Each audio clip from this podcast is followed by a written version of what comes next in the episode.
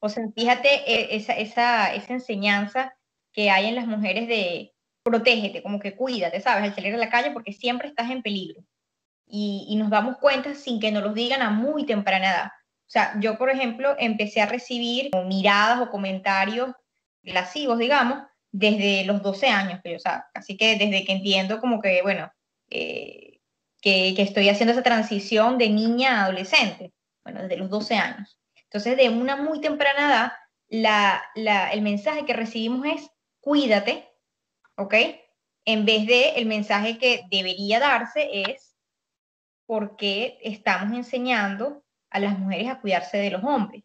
¿Por qué no enseñamos también a los hombres a, a no actuar como depredadores, ¿no? Porque se les socializa para eso. Y de hecho, la, lamentablemente, así se ha construido incluso el juego de la seducción muchas veces. Que la mujer siempre tiene que velar, ocultar, tapar su deseo, y el hombre como un depredador que acecha. Y ahí muchas veces, por eso pasa esa confusión entre acoso y, y, coqueteo, ¿no? Que, que, algunos muchas veces no están ningún confundidos. Pero a mí me gustaría aclarar esto para que no quede duda. Lo que tú dices, socializar y, va, por, va, va, de la mano con esto de, de lo que hablamos de uno antes de nacer ya tiene asignado algo. Tú antes de nacer ya tienes asignado un sexo, ¿verdad? Y cuando tú estás en el eco, ah, es, es niño, niña, varón, no sé qué. Okay. Bueno, ahí empieza un montón de cosas. Ahí empieza un montón de cosas. De hecho, hay psicoanalistas que dicen algo que me parece muy interesante, que uno existe en la mente de esos padres que son unos niños jugando a las muñecas, a la casita, a la familia. Ahí uno, ahí uno empieza a existir inconscientemente en la mente de tus padres. Pero no nos vamos a ir este, vamos a irnos ya cuando están más grandes, que ya saben que tú estás, que te vieron tu sexo. Ah, es mujer, es niña, ¿no? Bueno, tú tienes una biología, pero en esa biología se va a imponer deseo de tus padres, se va a imponer la cultura en donde nazca, se va a imponer en la familia, el país, los conflictos de tu familia, eh, de tus padres, eh, la capacidad que tú tengas de los núcleos, pues quiero decir, con los que tú te relaciones. O sea, todo eso va a ir imponiendo una cantidad de cosas, que eso es lo que uno llama socializar. ¿Y qué es lo que enseña en la cultura, por lo menos a la venezolana? Bueno, uno escucha una cantidad de cosas, por ejemplo, yo como hombre que escucho, los hombres no lloran. ¿Sí? No, no, pero yo, yo, yo, quiero retroceder un poquito más antes, que eso también es muy cultural y lo podemos incluir, está en Venezuela, que cuando la familia se entera de que, de que es varón, bueno, una mega fiesta, una alegría, y cuando es una mujer, bueno, una, una celebración sencilla, como que no es tanta la alegría, obviamente eso es una generalización, no digo que en todos los casos sea así, pero en muchos casos vemos ya desde ahí la diferencia, ¿no? O sea, eh, dígame esas parejas o esas familias que están buscando tener, o sea, tener un, tener, salir embarazados, pero tener un sexo específico, ya sea eh, un varón o una hembra. Ya desde ahí, ya eso tiene, tiene un impacto. Claro, clave lo, lo que dices. Eh, y yo, yo, también lo veo como que en muchos casos se dice, el, el hombre es el que va a continuar con el apellido de la familia, ¿no? Y en cambio con, con la mujer es como que muere el apellido. O sea, no sé si eso se, eso se dice, eso muchas veces se, se, se comenta. Claro. Pero, pero, lo que digo es verdad de alguna manera porque, por lo menos en el caso de Venezuela, que cuando te casas y cambias el apellido al apellido de casada, como que pierdes eh, bueno, el apellido familiar, ¿no? Sí, sí. De una manera es así. Y pasa a ser de. De. Que eso también es interesante. Pertenece a. Sí, eh, ahora, yo lo veo también en el manejo de la desnudez, por lo menos, un niño, a un niño pequeñito, se, es hasta cómico que ande desnudo, mostrando el pene, y que le, le toquen el pene o que se lo vean, que hagan juegos con su pene, qué grande es, qué pequeño es, qué grueso. Y eso es una celebración familiar. ¿A, a quién le pertenece? A quién le pertenece, sí, sí. sí no pasa lo mismo con la niña. ¿no? no estamos diciendo que debería pasar, pero lo que estamos diciendo es que por qué esa celebración del pene, ¿no? Porque es una cultura falocéntrica. sí lo es falocéntrica. Eh, nosotros seguimos con esta cuestión de, es muy primitiva, ¿no? Que, ¿Quién tiene el pene más grande, ¿no? O sea, como que, ¿quién, quién tiene allí como midiéndose constantemente? Eso también es como muy militar, ¿no? Como que quién tiene el rango y los rangos militares suelen ser fálicos, suelen ser así, ¿no? El que, tiene pues, más, más, más, más rango, sí, mayor jerarquía. Pero bueno, si estamos en una, una, sociedad que tú dices que es falocéntrica, bueno, imagínate cómo, cómo, lo, cómo eh, perciben a las mujeres, ¿no? Castrada, castrada. Como que no es que es diferente, es que le falta. Y esa falta a la mujer, con esa falta transita la vida, es como pagando una deuda por no tener, por no ser hombre, pues biológicamente, ¿no? Entonces, eh, claro, estamos hablando de algo inconsciente que se puede dar. Es una explicación psicoanalítica de, del problema.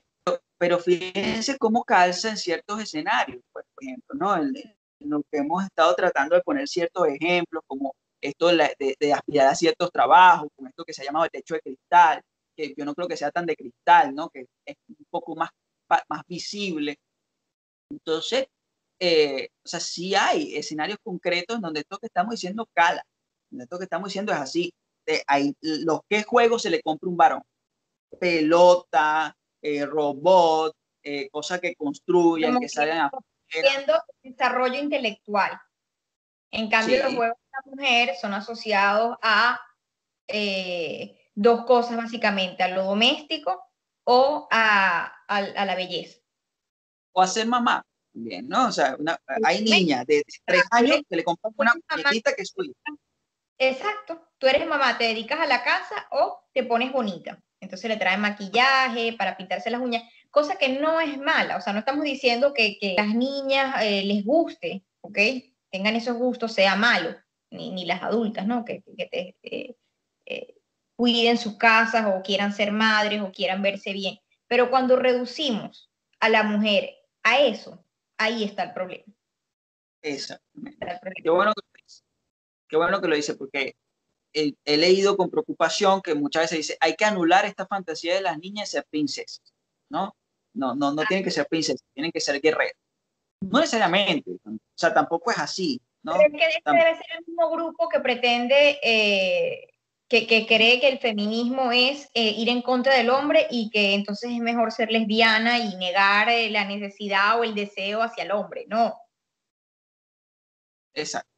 Que estar casada eh, o tener hijos, eh, eh, ya eso no es, es contrario al feminismo para, para, ese grupo radical y no es así, no es así. Me parece que, que el feminismo es algo, es una forma de ver el mundo, si se, si se quiere decir de una manera más, más sencilla, una forma de ver el mundo en la que lamentablemente uno considera que, que mucha gente debería poder verlo así porque de otra forma hace daño, pero no, no pasa, ¿no? Eh, es más bien común que se vean de otras formas, que se ridiculice esta forma de ver el mundo, que se ataque. Eh, sí. Simplemente por poner un ejemplo en, en el plano académico. ¿Cuántas autoras, mujeres, han leído usted? O sea, a gente que le guste leer, ¿cuántas autoras han leído? Seguramente algunos pueden nombrar algunas, pero menos que hombres. Y eso no es porque las mujeres sean menos inteligentes que los hombres, eso es una consecuencia histórica que, que, ha, estado, eh, que ha estado presente. Hace poco se, se, se, publicó una película de unas mujeres que, que estuvieron en, en, la NASA. Entonces, ah, ¿por qué se ve una película de eso? ¿No? Llamativo. O sea, porque cuando los hombres estuvieron en la NASA no, no, no se celebró película, no se hizo nombramiento.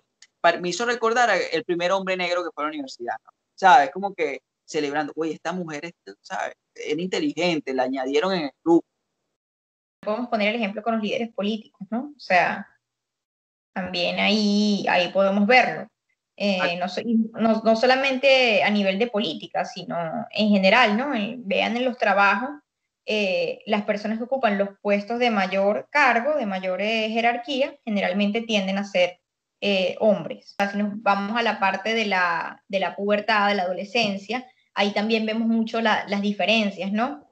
Eh, cómo se espera más de los hombres, de, de, los adolescentes, se les empieza a hablar del tema de la sexualidad, se les hace mucho énfasis en el tema, por ejemplo, de la masturbación, de, de la expectativa que se tiene de ellos es que eh, ejerzan su sexualidad de manera, no sé, promiscua, y mientras más promiscua, mejor, porque se reafirma más eh, su identidad masculina, y la mujer lo contrario, ¿no? Mientras más se, se inhiba, mientras más se eh, abstenga de todo lo relacionado con la sexualidad, mejor. Mejor. Sí. Y eso lo podemos también ver eh, desde la religión, ¿no? Eh, desde el papel que tiene, no sé, la Virgen María, ¿no? O sea, la Virgen María es una mujer pura que eh, sin tener relaciones sexuales tiene, un hijo. Y muchas veces eso queda en el imaginario, esta disociación de la mujer, la, mujer que el hombre, con la, con la que el hombre machista, evidentemente, quiere casarse, tiene que ser virgen y pura. La mujer amante es la que con la cual el hombre puede permitirse tener eh, deseo sexual, ¿no? Porque la otra solamente queda, a la virgen queda solamente eh, asociada al rol materno.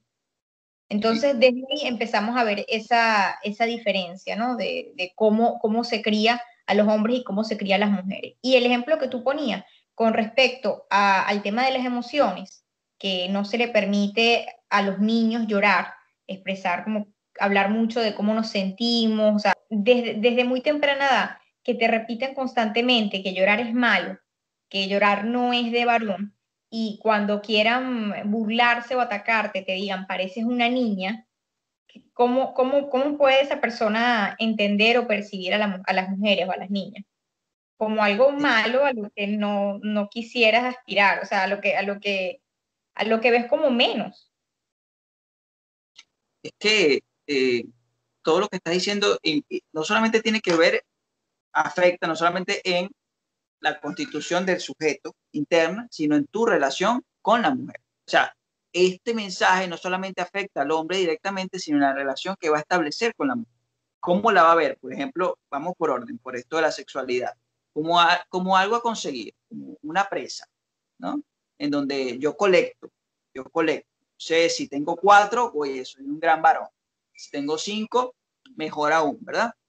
Entonces pasa a ser como colector de mujeres, de virginidades, de experiencias, y hasta que entra una, una que ocupa ese papel virginal de santa, a la que deja ahí en ese pedestral, y con esto del de, el reconocimiento de las emociones, eh, sí, cuando como no logra reconocer las emociones en, en, en, en él, cuando ve emociones en otro, es algo que le resulta extraño, molesto, que lo que quiere hacer es callar, apagarlo, ¿no?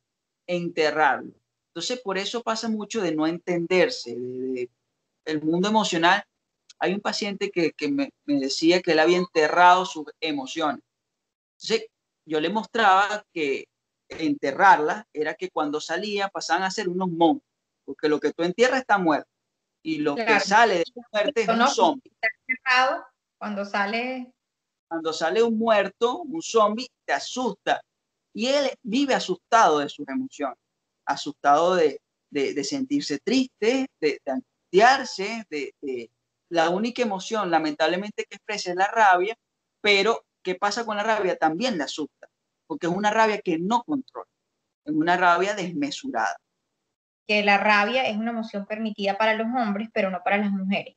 La rabia también, o sea, como la tristeza es permitida en las mujeres, pero no en los hombres. De hecho, las mujeres se deprimen más y los hombres, en los hombres se ven más problemas con el consumo de sustancias, porque e, es relacionado con cómo uno socializa, ¿no? O sea, se le permite a la mujer más expresar esa tristeza, e, e, eh, expresar el malestar, pero de una manera como más inhibida, ¿no? Así, o sea, como lo malo ponerlo en el adentro, en cambio en el hombre en el afuera. Entonces, los problemas a nivel de salud mental se, percibe esa diferencia en, la socialización. Entonces, a las mujeres se nos, se nos enseña más a controlar, a contener, a inhibir esa rabia. Y los hombres muchas veces que reducen sus emociones a la rabia, detrás de esa rabia puede haber eh, mucha, mucha tristeza, entre, entre otras cosas. Pero es lo que expresan porque es lo que tienen más permitido como hombres, ¿no? Un hombre que de manera descontrolada sienta, exprese la rabia, es más socialmente aceptado que una mujer que lo haga. definitivamente. Y, y cómo eso no afecta también su paternidad, el ejercicio de la función de padre. Eh, si una niña desde pequeña se le está entrenando como ser madre, eh, el hombre no, el, hijo apareciera como una consecuencia del sexo eh, y más nada, de la que tiene que hacerse cargo y es cómo hacerse cargo, proveyendo dinero, proveer y resolver. Niños que se crearon, se, crearon, se formaron tan diferentes por, por eh, el sexo y el género, luego cuando van a formar pareja, también se ven muy marcadas esas diferencias en relación, ¿no? Por ejemplo, en, la, en el ejercicio de la paternidad se ve mucho, eh, en el que se asume que la mujer debe ser la que ocupe el, cuidado eh, central de los niños y eh, el hombre interviene o participa, es casi como una hazaña, ¿no? O sea, es el héroe, es como, bueno, es, es excelente, es excelente porque me ayuda a cambiar los pañales o porque cuidó una vez al mes a los hijos. Entonces, ¿por qué, ¿por qué se tiene que ver de esa manera? ¿Por qué se tiene que ver como algo extraordinario? Bueno, porque no es algo a lo que estamos acostumbrados. Igual con la división de las tareas del hogar. La típica frase es, él me ayuda. Él me ayuda. Eh, y, es raro, ¿no? Porque los dos viven allí, eh, muchas veces los dos trabajan, pero cuando el hombre hace algo es ayuda. Ayuda, ¿por qué? Porque se asume que es algo que le corresponde a la mujer por el hecho de ser mujer. Por eso que cuando un hombre hace algo, una tarea de la casa, lava los platos, eh, barre, ayuda con la casa, pero en realidad no ayuda, en realidad vive allí, en realidad hace lo que le corresponde también. Lo reducimos al ámbito familiar, más allá de ese ámbito, si vemos un poquito más hacia afuera, también vemos cómo, cómo en los medios de comunicación, como en, en, todos los lugares en los que no, nos desenvolvemos, vemos una figura de la mujer justificada, ¿no? Eh, en la que, por ejemplo, si, si lamentablemente tienen la oportunidad de, de ver una, una, de estas revistas que, que, se venden como mujeres, nada más por la portada, se pueden decepcionar mucho, ¿no? Del rol al que se le adjudica a la mujer o los estereotipos asociados a la mujer. Entonces, en la portada de esa revista vas a ver eh, que la información se va a reducir a, dos cosas, ¿no? Eh, a la maternidad y a, lo más superficial de, la belleza, de cómo luces. O sea, no solamente cómo luces, sino cómo hacer, o sea, cómo lucir de manera que, que un hombre te quiera. O sea, algo muy, de verdad, muy, no sé, muy, sí, muy superficial, muy, muy poco profundo y muy poco alentador. Igual en, en las películas y en otros medios de comunicación. Sí. Yo considero que se han dado algunos pasos, porque este tema se ha estado discutiendo, eh, se ha hablado. Sí hay como más, un poco más de conciencia. Yo sí considero que a futuro la, la cosa pinta mejor de cómo, de cómo se ha estado dando, eh, pero queda un camino por recorrer y que eh, no es simplemente, como hemos estado mostrando, una cosa, eh, una queja allí ruidosa de unas mujeres que están insatisfechas, sino un problema que nos atañe a todos. sí, yo, yo estoy de acuerdo contigo, estas vallas publicitarias venden es la mujer como un objeto sexual, un objeto sexual de consumo. De hecho, uno lo ve en las discotecas, suelen poner eh, las mujeres entran gratis. Porque, porque es el objeto de consumo la mujer. Tienen que pagar, eh, ya van a ser consumidas ahí, ¿no? Entonces, eh, hay muchas cosas de las que se pudiese hablar con esto del feminismo en el mundo académico, mucho también, mucho. Yo publicaba hace poco un chiste de redes sociales, hay una doctora en, en física de la NASA que está explicando algo y es interrumpida por un hombre y le dice, eso no es así. Tú deberías leerte al doctor tal, que ese doctor es el que sabe de ese tema. Y ella le dice, yo soy el doctor tal, ¿no? Porque el hombre de paso que asumía que el doctor era un hombre, claro. eso suele darse mucho, que es que calla. La mujer cuando está hablando suele ser interrumpida y casi que, eso tiene un término que no me acuerdo, por un hombre y... ¿Cómo? En inglés. No sé, no sé. Eh, sé que hay un término para eso.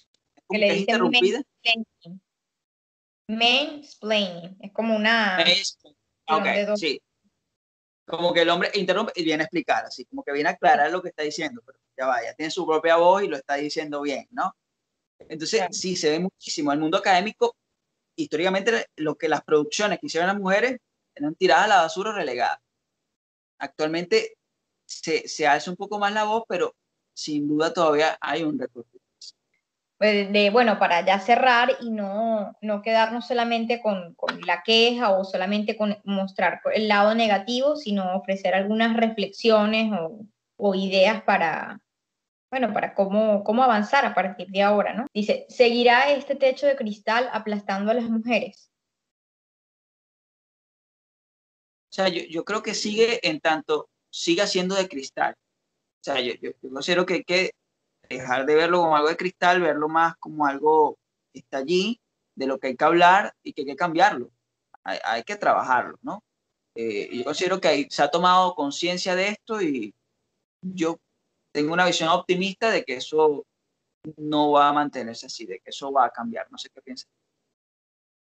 Bueno, yo justamente estaba leyendo sobre, sobre cómo, cómo a nivel mundial eh, el tema, el tema del, de la igualdad de género, cómo va a avanzar en los años. Actualmente el país con eh, mayor igualdad de derechos en cuanto al género es Dinamarca, pero dicen que aún así en ningún país del mundo para el 2030, o sea, ni para el 2030 todavía no vamos a alcanzar eh, esa igualdad de derechos en, en, cuanto al género.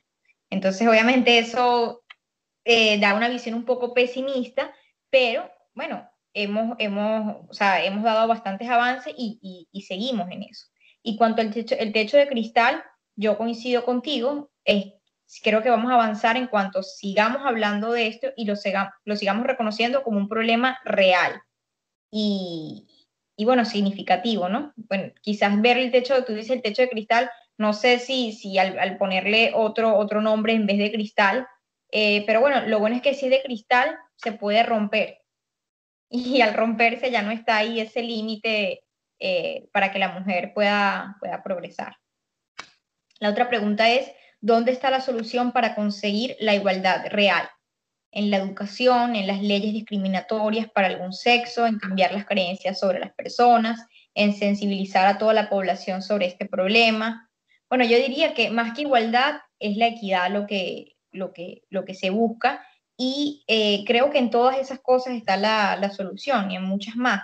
O sea, debe haber cambios en, en políticas públicas, cambio en la educación, cambio en, en, trabajar sobre la concientización del tema, de seguir hablándolo, de reflexionar de manera crítica, de visibilizar y dejar de esconder y asumir que ya todo está hecho, todo, todo está dicho y bueno, ¿qué más quieren? No, sí, queremos mucho más. O sea, ¿por qué quedarnos ahí?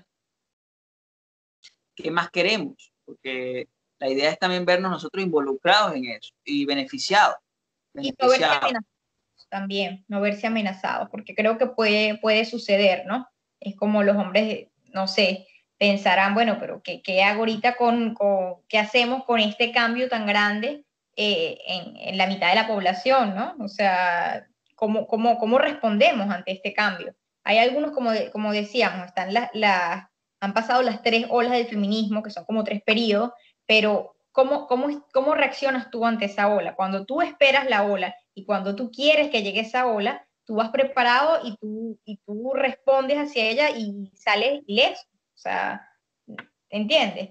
En cambio, cuando es algo que, que, no te lo esperas, que no sabes cómo, cómo responder a la ola, no sabes nadar, bueno, ahí quedas mal. Te da miedo, te puede resultar peligroso, lo vas a evitar y no es la idea. Sí, y, y yo considero que esta nueva forma de, de, vida que propone el feminismo es beneficiosa para los hombres también. Eh, alguna parte del feminismo, hay un feminismo radical que asusta, pero hay otro que considero que propone cosas que son beneficiosas para, para los hombres. El machismo ha sido una manera pésima de vivir y sí. que muchos hombres se aferran a eso y, a y se defienden con fuerza de eso porque no conocen más nada y mucho porque les gusta, pero sido una forma pésima de transitar la vida. Sí, porque los cambios dan miedo y cuando no conocemos qué hacer ante el cambio, nos aferramos a lo conocido, aunque sea malo. Entonces la invitación es a eso, a reflexionar y a, a seguir hablando del tema. Bueno, nada, esperamos sus comentarios y preguntas o sugerencias para, para próximos temas. Así es. Nos vemos la semana que viene entonces. Chao.